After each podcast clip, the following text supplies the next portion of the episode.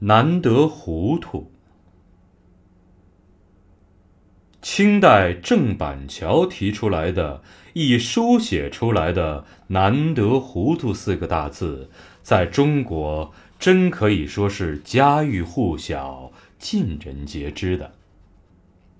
一直到今天，两百多年过去了，但在人们的文章里、讲话里以及嘴中常用的口语里，这四个字还经常出现，人们都。耳熟能详，我也是难得糊涂党的成员。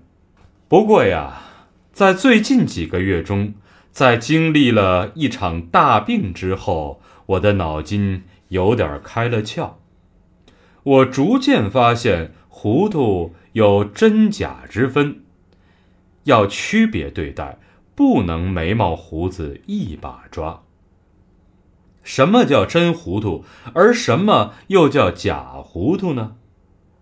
用不着做理论上的论证，只举几个小事例就足以说明了。例子就从郑板桥举起。郑板桥生在清代乾隆年间，所谓康乾盛世的下一半。所谓盛世历代都有，实际上。是一块奇大无垠的遮羞布，在这块布下面，一切都照常进行，只是外寇来的少，人民作乱者寡，大部分人能勉强吃饱了肚子。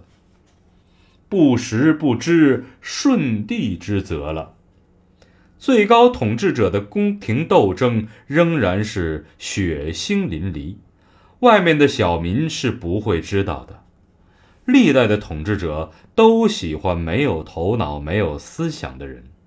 有这两个条件的，只是士这个阶层。所以士一直是历代统治者眼中钉。可离开他们又不行，于是胡萝卜与大棒并举，少部分争取到皇帝帮闲或帮忙的人。大致已成定局。等而下之，一大批士都只有一条向上爬的路——科举制度。成功与否，完全看自己的运气。翻一翻《儒林外史》，就能洞悉一切。但同时，皇帝也多以莫须有的罪名大兴文字狱，杀鸡给猴看。统治者就这样以软硬兼施的手法统治天下，看来大家都比较满意，但我认为这是真糊涂，如影随形就在自己身上，并不难得。我的结论是：真糊涂不难得，真糊涂是愉快的，是幸福的。此事古已有之。历代如此，楚辞所谓“举世皆浊我独清，众人皆醉我独醒”。所谓醉，就是我说的糊涂。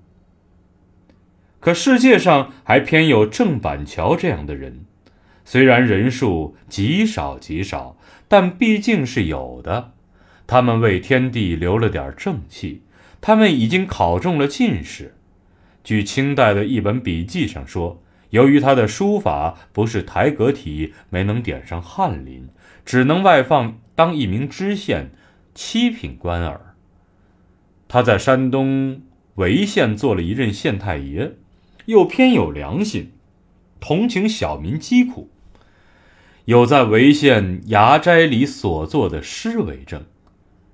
结果是上官逼同僚己，他忍受不了，只好丢了乌纱帽，到扬州当八怪去了。他一生的诗书画中都有一种愤懑不平之气，犹如司马迁的《史记》。他倒霉就倒在世人皆醉，而他独醒；也就是世人皆真糊涂，而他独必须装糊涂、假糊涂。我的结论是：假糊涂才真难得，假糊涂是痛苦，是灾难。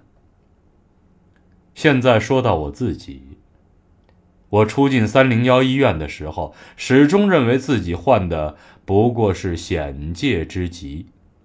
隔壁房间里的主治大夫正与北大校长商议发出病危通告，我这里却仍然嬉皮笑脸，大说其笑话。